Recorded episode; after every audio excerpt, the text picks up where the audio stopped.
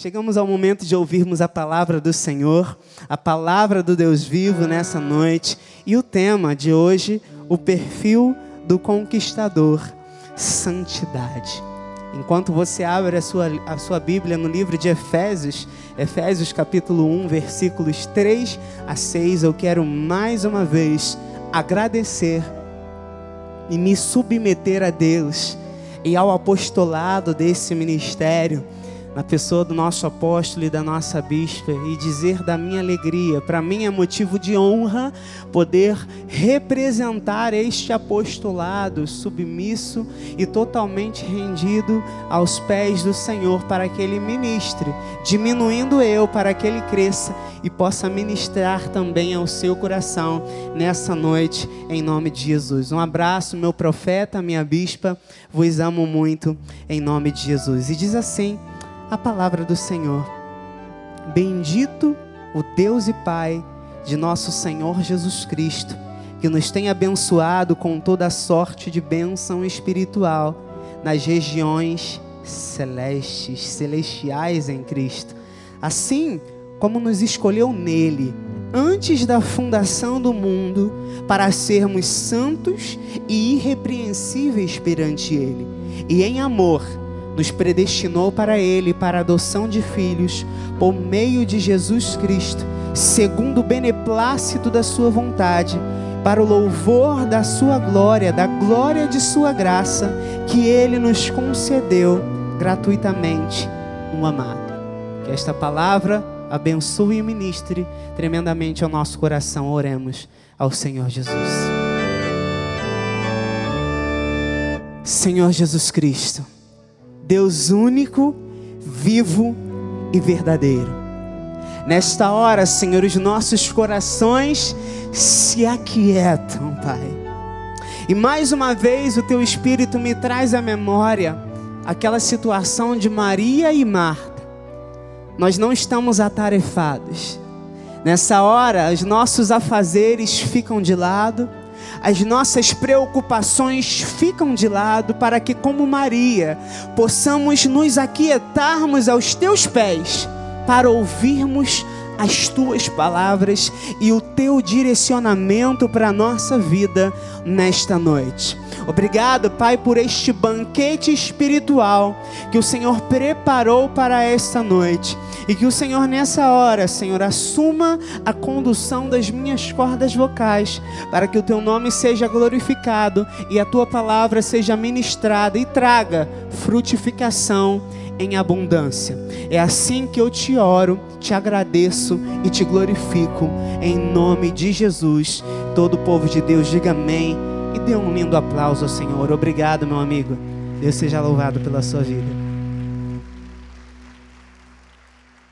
Aleluia. Igreja amada, diga amém. Eleita, escolhida, predestinada, santos do Senhor, conquistadores. Nós Nessa hora aquietamos os nossos corações para ouvirmos aquilo que o Espírito tem a ministrar por meio da Sua palavra, mas antes nós rendemos a Ele todo louvor, ao Senhor Jesus Cristo, todo louvor, toda honra, toda glória, toda majestade, todo o império, nós glorificamos ao Autor e Consumador da nossa fé ao justo juiz, a nossa rocha, o nosso escudo e fortaleza, torre forte, esconderijo. Oh, Ele é a nossa segurança, Ele é o caminho, Ele é a verdade, Ele é a vida, Ele é aquele que abriu um novo e vivo caminho através do seu sangue, é aquele que nos deu acesso, é aquele que nos deu liberdade, é aquele que nos resgatou, é aquele que nos firmou em Sua casa. A Ele todo louvor, a Ele toda glória, pelos séculos dos séculos, e a nossa gratidão por continuar, através de cada culto, nos aperfeiçoando e nos amadurecendo para servi-lo melhor. Nós estamos verdadeiramente vivendo os desdobramentos desta palavra profética para este ano. E Deus está fazendo exatamente da forma como ele profetizou através desse altar. Um contínuo crescimento, não é verdade? Um contínuo progresso, uma escalada rumo à conquista. E de fato, nós somos uma geração de conquistadores. Porque de batalha em batalha nós temos experimentado desta profecia e de fato nós somos uma geração de conquistadores. E o Senhor traçou um perfil para aquele que vai viver a profecia de forma plena.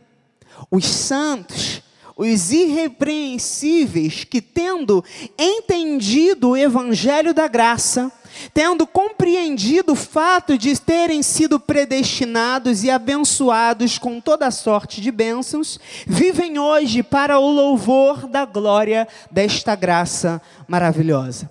Igreja do Senhor, a nossa trajetória tem cheiro de conquista. A nossa caminhada tem cheiro de conquista.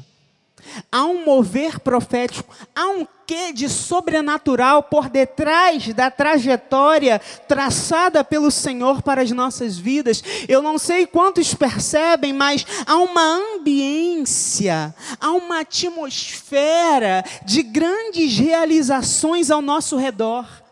Há uma latente percepção espiritual de que algo grande está para acontecer. E nós temos vivido isso diariamente.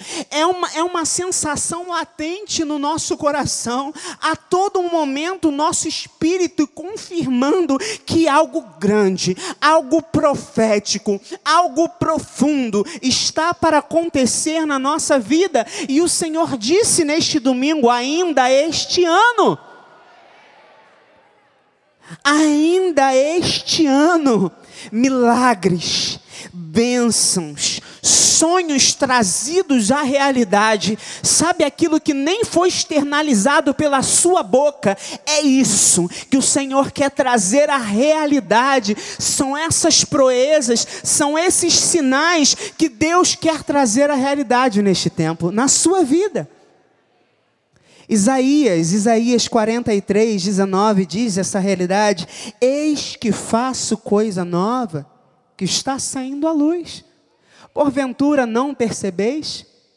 Eis que porém um caminho no deserto e rios no ermo.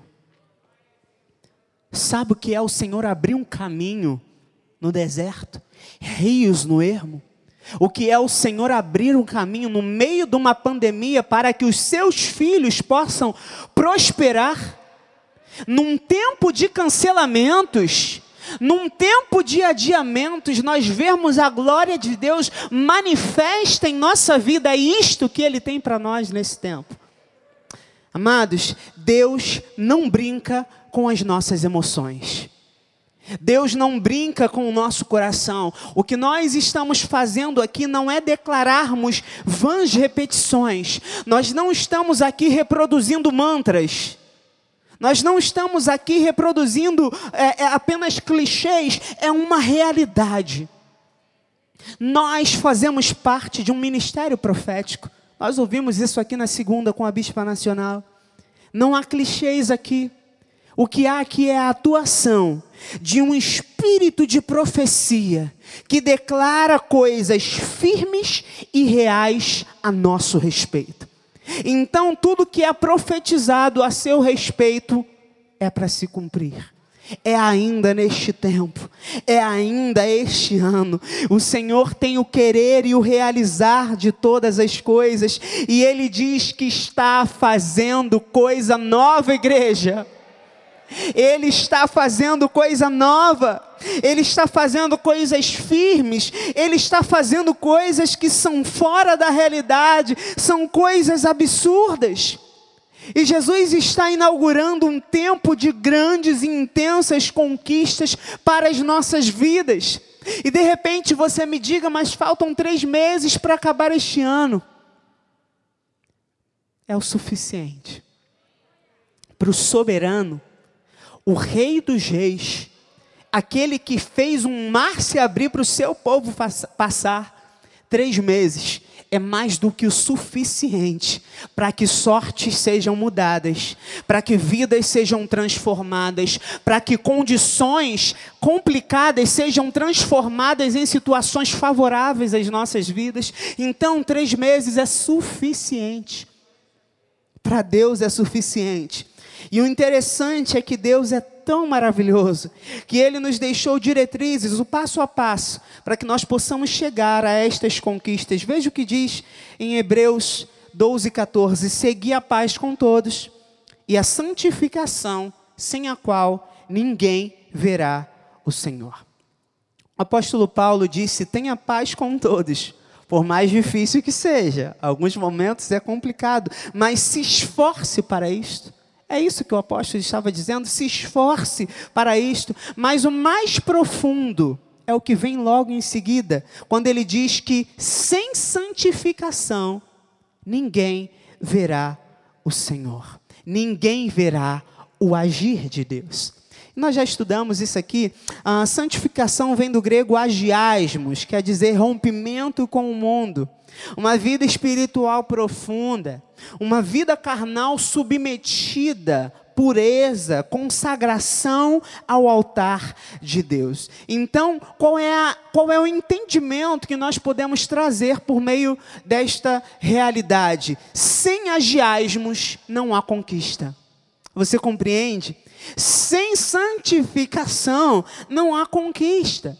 E de repente alguém me pergunte, mas pastor, então quer dizer que ser santo faz parte do processo para que eu seja de fato um conquistador? Exatamente. Exatamente. Muitas pessoas recebem as profecias esperando apenas que elas se cumpram em suas vidas sem fazer por onde sem fazer absolutamente nada, sem mudar em comportamentos, sem se submeter aos aspectos e diretrizes necessários para viver plenamente o que foi profetizado. Então, qual é a premissa do Senhor aqui? Você vai conquistar? Responda, você vai conquistar? Amém? Você vai conquistar, igreja? Amém. Sem sombra de dúvida. Mas antes, o Senhor requer dos seus filhos vida santa e vida reta. Você pode dizer isso com seus lábios, diga vida santa e vida reta. E nós estudamos sobre isso no domingo, Efésios 4, versículos 17 a 20. Isto, portanto, digo, e no Senhor testifico, que não mais andeis como andam também os gentios, na vaidade de seus próprios pensamentos, obscurecidos de entendimento, alheios à vida de Deus por causa da ignorância em que vivem, pela dureza do seu coração os quais, tendo se tornado insensíveis, se entregaram à dissolução, para com avidez cometerem toda sorte de impureza. Mas não foi assim que aprendestes a Cristo. Então eu não posso viver de maneira insensível à palavra que eu recebi, a graça que me alcançou. As escamas caíram dos meus olhos e elas tiveram um preço. Foi o sangue do Cordeiro o sangue derramado a nosso favor, ele morreu a minha e a nossa morte. E hoje nós não podemos andar ou viver como anda e vive o mundo. Não foi assim que nós aprendemos a Cristo. Lembram da escadaria da profecia? Lembram daquela escalada que o nosso profeta trouxe aqui no último dia 31 de dezembro? Isso aqui significa o quê? Há um processo que nos leva à conquista e buscar uma vida de santidade faz parte deste processo. Eu não posso ser cristão e amar o mundo. Eu não posso ser cristão e ter desejos mundanos. Cristão é separado, não se encaixa na sociedade. Cristão tem vida de integridade.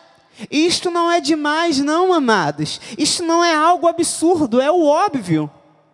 É aquilo que se espera de um cristão. Nós não podemos nos intitular crentes e termos um comportamento igual ao do profano.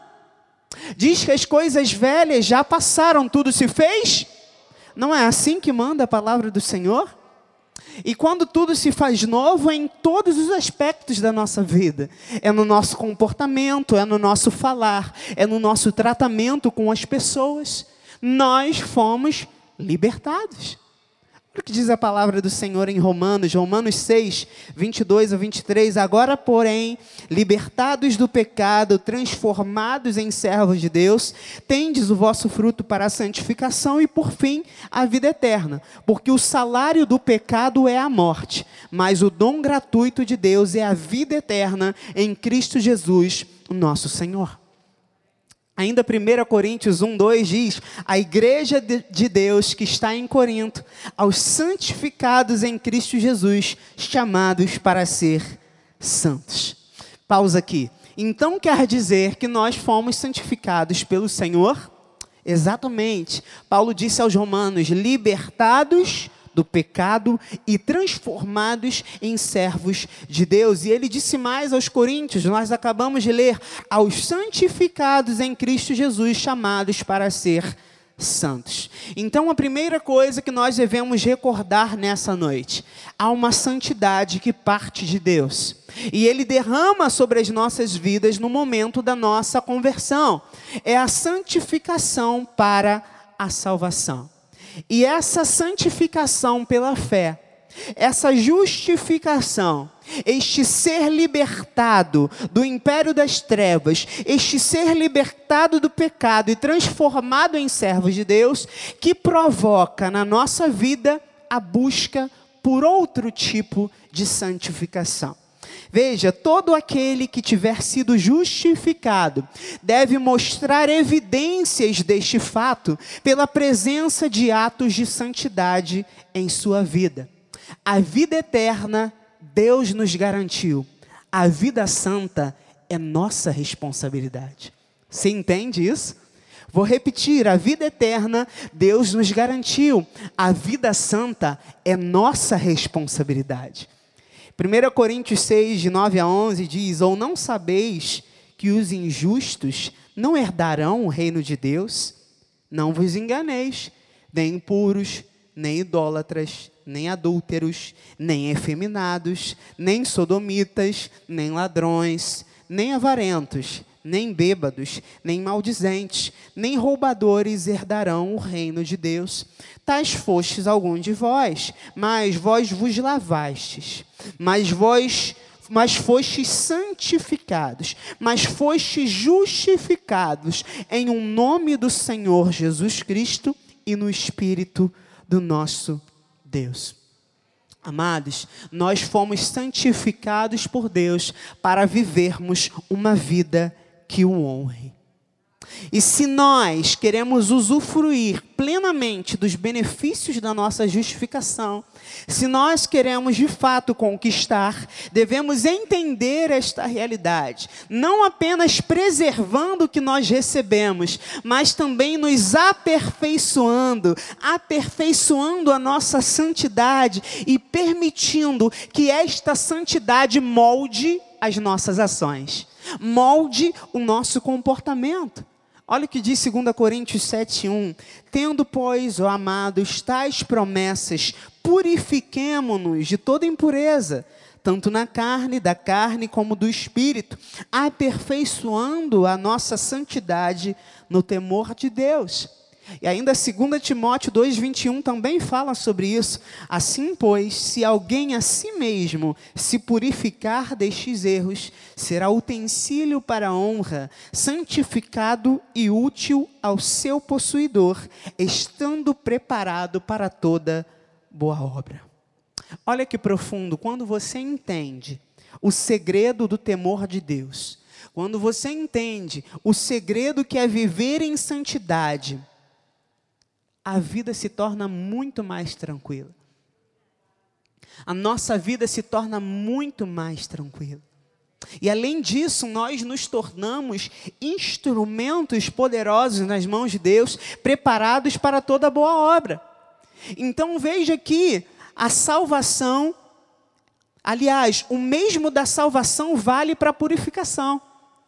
Não é que nós não tenhamos sido purificados, de fato somos, nós fomos purificados para a salvação, mas que no que diz respeito às nossas ações, no que diz respeito ao nosso comportamento e ao nosso proceder, nós temos uma responsabilidade, uma responsabilidade que nos cabe de agirmos como filhos de Deus. Irmãos, nós acabamos de ler isso, há impurezas que afastam a manifestação de Deus das nossas vidas, sejam elas carnais ou espirituais. E de repente você me diga, meu Deus, mas existem impurezas espirituais? E eu digo para você claramente: existem impurezas espirituais. Muitos cristãos frequentam a igreja, mas também vão a centros Muitos cristãos consultam horóscopos. É simples. Você, muitas vezes, hoje, nesse período, na era da comunicação, na era digital, a gente vê muito isso pelas redes sociais. E muitas vezes você entra num perfil né, de alguém que se diz cristão e você vê ali um cristão Capricórnio, Sagitário, de Gêmeos. Amados, é engraçado, mas isso é muito sério. Muito sério. Falta responsabilidade e amadurecimento na mente e no coração dessas pessoas para entenderem que isto é uma impureza espiritual. Muitas pessoas ouvem seguem homens e mulheres que não professam a mesma fé que nós, se aconselham com pessoas que não professam a mesma fé que nós, com pessoas do mundo, isto é impureza espiritual. Muitas pessoas cometem adultério espiritual quando não têm firmeza na sua igreja e pulam de galho em galho, desculpa a expressão, de igreja em igreja, de revelação em revelação, como se os olhos já não tivessem sido iluminados, como se as escamas já não estivessem caídas. Nós não precisamos de uma nova revelação, nós já temos isso no nosso ministério, através deste altar, através do nosso profeta. Nós temos um profeta, nós temos uma fonte que nos alimenta. E muitos se alimentam de muitas fontes, de vários altares ao mesmo tempo. São meninos, são crianças. Entende? Efésios 4,14 fala a respeito dessas pessoas, para que não mais sejamos como meninos agitados de um lado para outro, levados ao redor por todo o vento de doutrina, pela artimanha dos homens, pela astúcia com que induzem ao erro. Então, isso é impureza espiritual. E nós precisamos nos aperfeiçoar, aperfeiçoar a nossa santidade no temor do Senhor, porque o temor do Senhor é o princípio da sabedoria. E o resultado de uma vida sem temor é ruína.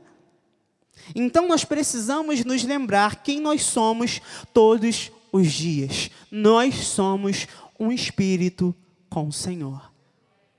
Nós somos um espírito com Ele. Olha o que diz a palavra em 1 Coríntios 6, 17 a 18. Mas aquele que se une ao Senhor é um espírito com Ele. Fugir da impureza Qualquer outro pecado que uma pessoa cometer é fora do corpo, mas aquele que pratica a imoralidade peca contra o próprio corpo. Então eu não posso ser um espírito com Deus e permitir resquícios de mundo na minha vida. Então veja que ser santo não é apenas uma necessidade para este momento que nós vivemos. É um propósito do soberano para nós desde antes da fundação do mundo. Então entenda que isso não é algo opcional, não é algo facultativo, é uma necessidade, é uma obrigação das nossas vidas, é algo central, é um propósito eterno que não pode ser tratado superficialmente como muitos lá fora fazem. Hoje muito se fala a respeito de ser de Deus, sobre ser cristão, e eu ah, observando muito o que acontece via internet nessa era digital, percebo que há uma popularização do evangelho e de uma pregação não necessariamente bíblica, mas de fatos e de versículos isolados que sustentem a opinião do homem. Pessoas, homens, Pessoas levantadas muitas vezes pelo inimigo para trazerem palavras que não são direcionamento do Senhor, que não foi o Senhor quem disse. Pessoas que usam a palavra como muleta para sustentarem as suas convicções humanas erradas. Nós precisamos nos atentar para isso. Pregações egocêntricas, vaidosas e diabólicas. É isto que acontece lá fora, amados. Então, dê valor ao seu ministério. Dê valor aonde você está plantado, dê valor àquilo que é ministrado através deste altar. Porque é verdade. Aquilo que é ministrado neste altar vem mediante a muitas horas de dedicação diante do Senhor. Muitas horas de busca, você sabe, você é conhecedor, e, e o nosso apóstolo mostra isso através da sua vida, o seu comportamento. Então, receba no seu coração. E a nossa responsabilidade é alertar as pessoas e conduzi-las à verdade. Já há muitas pessoas conduzindo milhares e milhares de pessoas ao erro, ao abismo espiritual, e nós precisamos ser alerta para essas pessoas. Precisamos alertá-las e conduzi-las à verdade, não através de mecanismos e ferramentas humanos como neurociência, o coaching, amém, é muito bom para funcionar dentro de uma empresa, mas no altar não. No altar precisa ter santidade, precisa ser espiritual, precisa ter revelação. É isso que a nossa sociedade, é isso que as pessoas ao redor do mundo precisam é uma graça genuína, é a verdade da palavra. É isto que move o coração de Deus e transforma vidas. 2 Coríntios 1, 12 diz: Porque a, nós, a nossa glória é esta, o testemunho da nossa consciência, de que com santidade e sinceridade de Deus, não com sabedoria humana, mas na graça divina temos vivido no mundo e mais especialmente para convosco. Então não é através de sabedoria humana, é através da graça divina, essa graça genuína que é a verdade. E olha, nós acabamos de ler a glória de um crente, é o testemunho da sua consciência, é ter paz de que se vive em santidade, de que a sua integridade é inquestionável, é viver no cânon de Deus. Lembram disso, dessa pregação? A régua do Senhor, as regras do Senhor, regras morais, valores, retidão. Uma vida íntegra, uma vida santa, é uma vida ética, que tem valores morais firmes, que tem princípios, que não se seduz por novos padrão, padrões, por ideologias, por filosofias ou por movimentos, porque sabe que eles hoje, principalmente no nosso país, não lutam mais por justiça social, não lutam mais por educação não lutam mais por qualidade de vida da população, não lutam mais por saúde. Eles lutam única e exclusivamente por destruir valores e implantar um novo padrão de mundo sem regras e sem valores. É a desconstrução da moral e da ética. E não é este tipo de militância que o Senhor espera da nossa vida. Não é por movimentos, é pelo reino. Olha o que diz a palavra em 2 Coríntios 10, de 3 a 6. Porque, embora andando na carne, não militamos segundo a carne. Porque as armas da nossa milícia não são carnais e sim poderosas em Deus para destruir fortalezas, anulando nós sofismas e toda altivez que se levante contra o conhecimento de Deus, e levando cativo todo pensamento à obediência de Cristo, estando prontos para punir toda desobediência, uma vez completa a vossa submissão. Este versículo, por si só, deixa claro a nossa militância é espiritual. E de repente você me pergunte, mas você, você é negro e você não, não se envolve? Não, eu não me envolvo. Sabe por quê, amados? O evangelho me é suficiente. O sacrifício que foi feito na cruz do Calvário garantiu os meus direitos. Então eu não preciso mais que um movimento me ajude ou me auxilie a me garantir aquilo que o sacrifício de Jesus me deu. Os meus direitos já são garantidos. Os nossos direitos são garantidos, igreja. Então nós temos a responsabilidade de destruir e destronar as mentiras que têm se colocado contra o conhecimento de Deus. E através do nosso testemunho, através da palavra semeada em nós, conduzir todo pensamento a uma vida de obediência a Cristo. Porque Jesus se entregou na cruz para que eu e você fôssemos plenamente atendidos e as nossas necessidades plenamente satisfeitas pelo Senhor. A obra de Jesus foi completa. Ela não precisa de complementos. Ela não precisa de ajuda. A obra de Jesus foi completa. Eu digo isso porque nós enfrentamos na nossa nação um período de grande tensão social por conta de movimentos. E assim, eu preciso dizer isso para você por causa da minha formação. Ouvi isso durante oito anos na universidade. Alguns sabem, eu sou formado em gestão pública para o desenvolvimento econômico e social. É um curso que trata a respeito da elaboração de políticas públicas. Então, ouvi isso durante oito anos, amados. Eu vi como funciona a articulação de movimentos, como se elaboram políticas públicas que muitas vezes não favorecem o povo de Deus, pelo contrário, querem a todo momento nos tolir de alguma forma. Então, a maioria dos movimentos sociais do nosso país são mentirosos são malignamente articulados. O seu viés é ideológico, não tem a intenção de lutar por causas que de fato precisem ser satisfeitas na nossa nação. Os movimentos atuais estão muito mais interessados em garantir juridicamente a oportunidade de viver uma vida desregrada, promíscua e imoral. Eles estão mais interessados em viverem numa terra sem lei.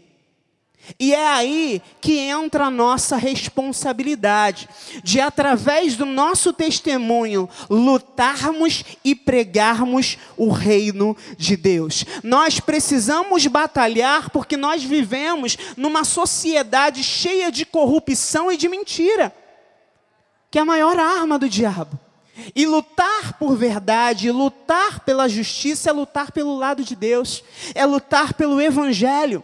E ainda que boa parte da nossa sociedade não viva assim, no que diz respeito a nós, no, no que diz respeito à nossa vida, nós viveremos em obediência, nós viveremos em santidade, nós viveremos em total submissão aos aspectos e diretrizes do nosso Deus. 1 Pedro 1, 14 e 16 diz: Como filhos da obediência, não vos amoldeis as paixões que tinhas anteriormente na vossa ignorância.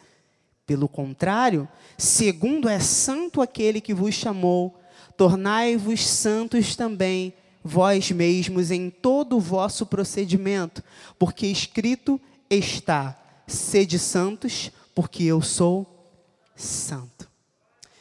Então, amados de Deus, nesses dez minutos finais, eu preciso trazer isso à sua vida. Sejamos santos. Sejamos santos, amados. Eu sei que é uma batalha diária, é um processo, é um exercício, é um constante exercitar do nosso espírito. E eu sei também que às vezes Deus dá uns apertos, é ou não é verdade? Deus dá uns apertos, mas é para que, como Paulo disse aos Hebreus, nós nos tornemos participantes da Sua santidade. Deus quer que nós nos tornemos participantes da Sua santidade. E viver de forma santa exige disciplina, porque a nossa carne não quer isso. Diz a palavra que ela milita todos os dias contra o espírito, para que nós não façamos aquilo que o Senhor quer.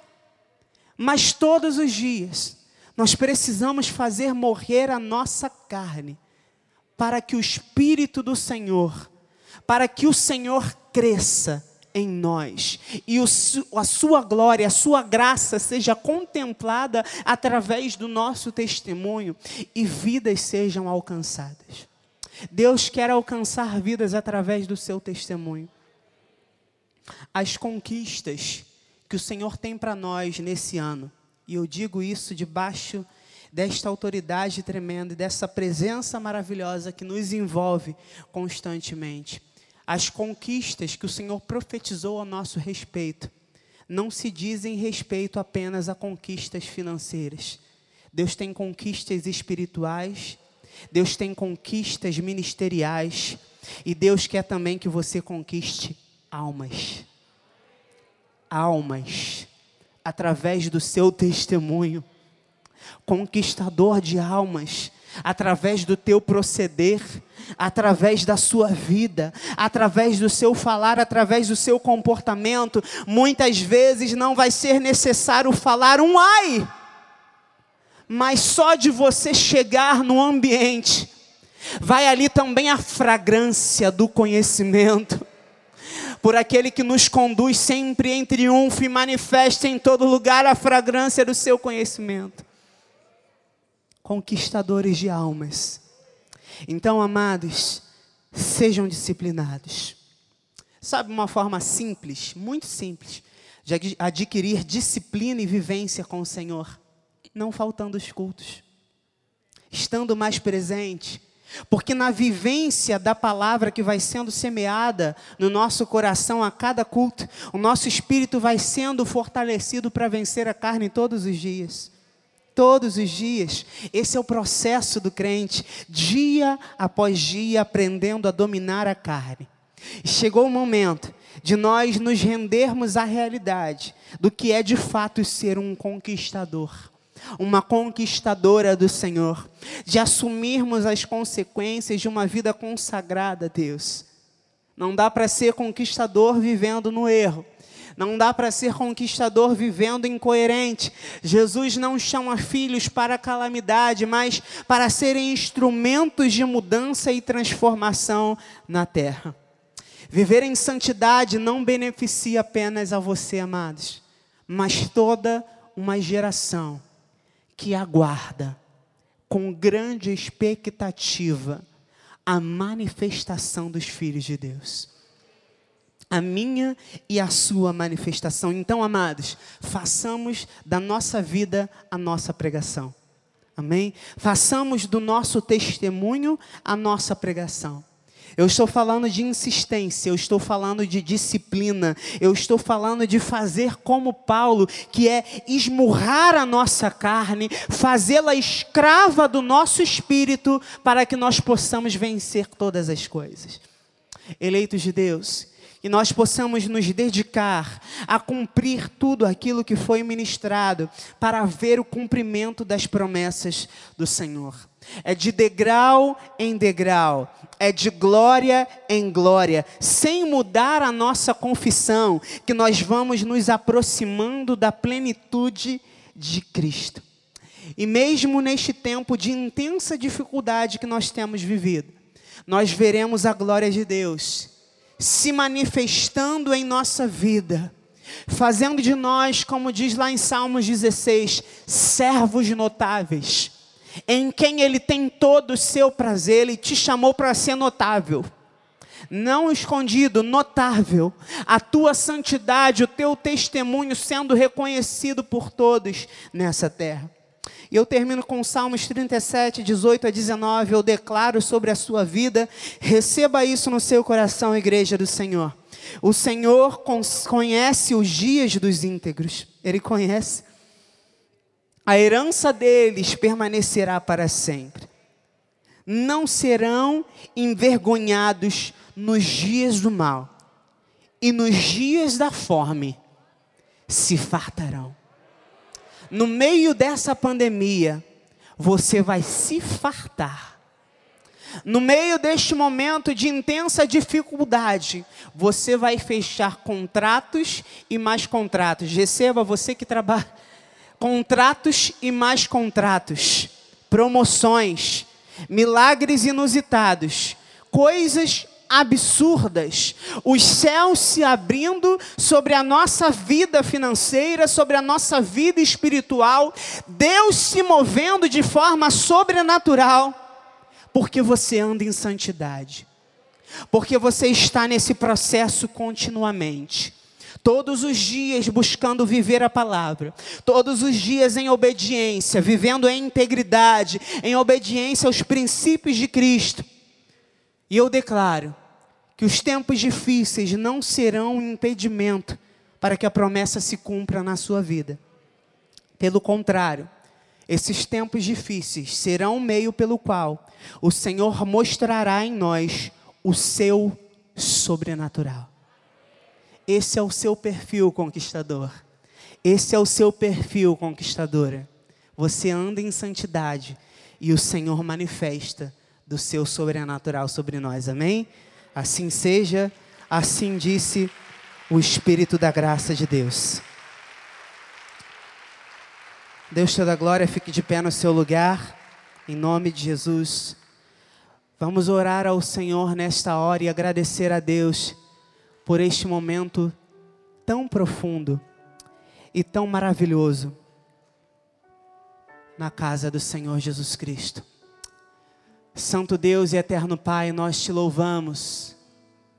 Nós te agradecemos, Jesus, por este momento e por sermos ministrados pela tua palavra, por aprendermos de ti o que é sermos de fato conquistadores e experimentarmos dos teus milagres, dos teus prodígios e das tuas maravilhas. E agora, Senhor, mediante a esta palavra que foi pregada e tantas outras que nós temos ouvido do altar desta igreja, nós assumimos um posicionamento. Nós entendemos que nós de fato somos uma geração de conquistadores. E conquistadores posicionados e firmes preparados para vivermos o melhor desta terra, prepararmos para ser preparados para sermos instrumento para uma sociedade tão corrompida e necessitada de mudança.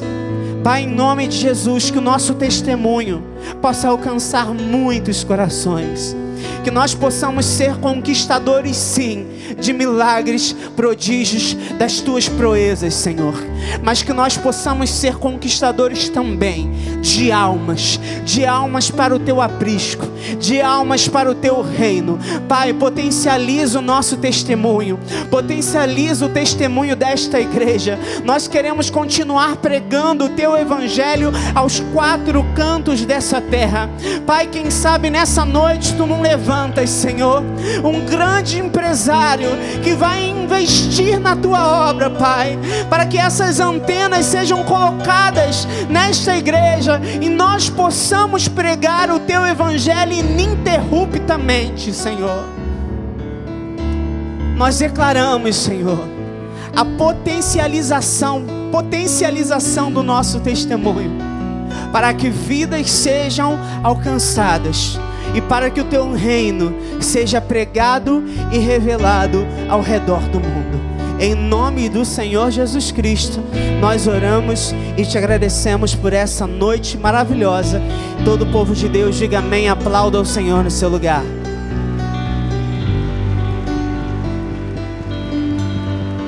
Aleluia, estamos chegando ao final deste culto. Pastora Anabel vai dar a bênção final. Logo após, vamos cantar um louvor e que o seu coração esteja na expectativa por esses próximos dias dias de intensos milagres. Não se esqueça do que foi profetizado ainda este ano. Amém? Ainda este ano. Amém. Você que é santo, estenda suas mãos para o altar. Pai, nós te agradecemos, Jesus. Te agradecemos pelo teu aperfeiçoar. Te agradecemos pela tua boa obra em nossas vidas, Pai, porque sabemos que o Senhor trabalha, o Senhor corrige aqueles a quem são filhos. E por isso nós te agradecemos porque somos filhos. E por isso nós estamos sendo lapidados, trabalhados para uma grande obra e saímos daqui preparados para essa grande obra. Senhor, nós pedimos a Ti, Pai, os Teus anjos acampados ao nosso redor, nos livrando de todo mal, nos tornando invisíveis aos olhos do, aos olhos do mal, Pai. Por isso nós Te agradecemos, porque nós saímos daqui protegidos, mas também prontos para nos fartar, blindados, mas também prontos para realizar uma grande obra. Senhor, nós te agradecemos, porque nós saímos daqui crendo que ainda este ano o Senhor tem para realizar obra, obra tal que contada ninguém acredita. Saia daqui feliz, saia daqui com um sorriso nos lábios, porque ainda esse ano o Senhor irá nos surpreender. Em nome de Jesus.